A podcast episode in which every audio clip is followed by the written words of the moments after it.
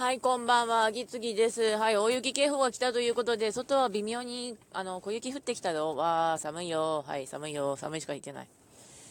えー、っと、昨日、猫の予防注射に行ってきて、猫に注射をぶっ刺してきて、そしたら、あとは3週間後なんで年明けにはなるんですけど、まあ、売ってこようと思います、猫。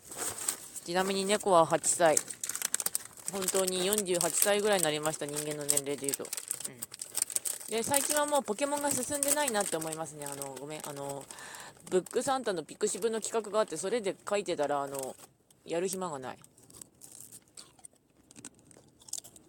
まあ、あの、クリスマスの関係の作品解除や、1本につき500円ピクシブから寄付するよということで、うん、あの、懐は痛まないので、そっちを頑張ってみたんだけど、面白かったのは、とにかくクリスマスの話書こうと思って、プロットをいくつかあげたんですけど、できたのは全く違うものだった。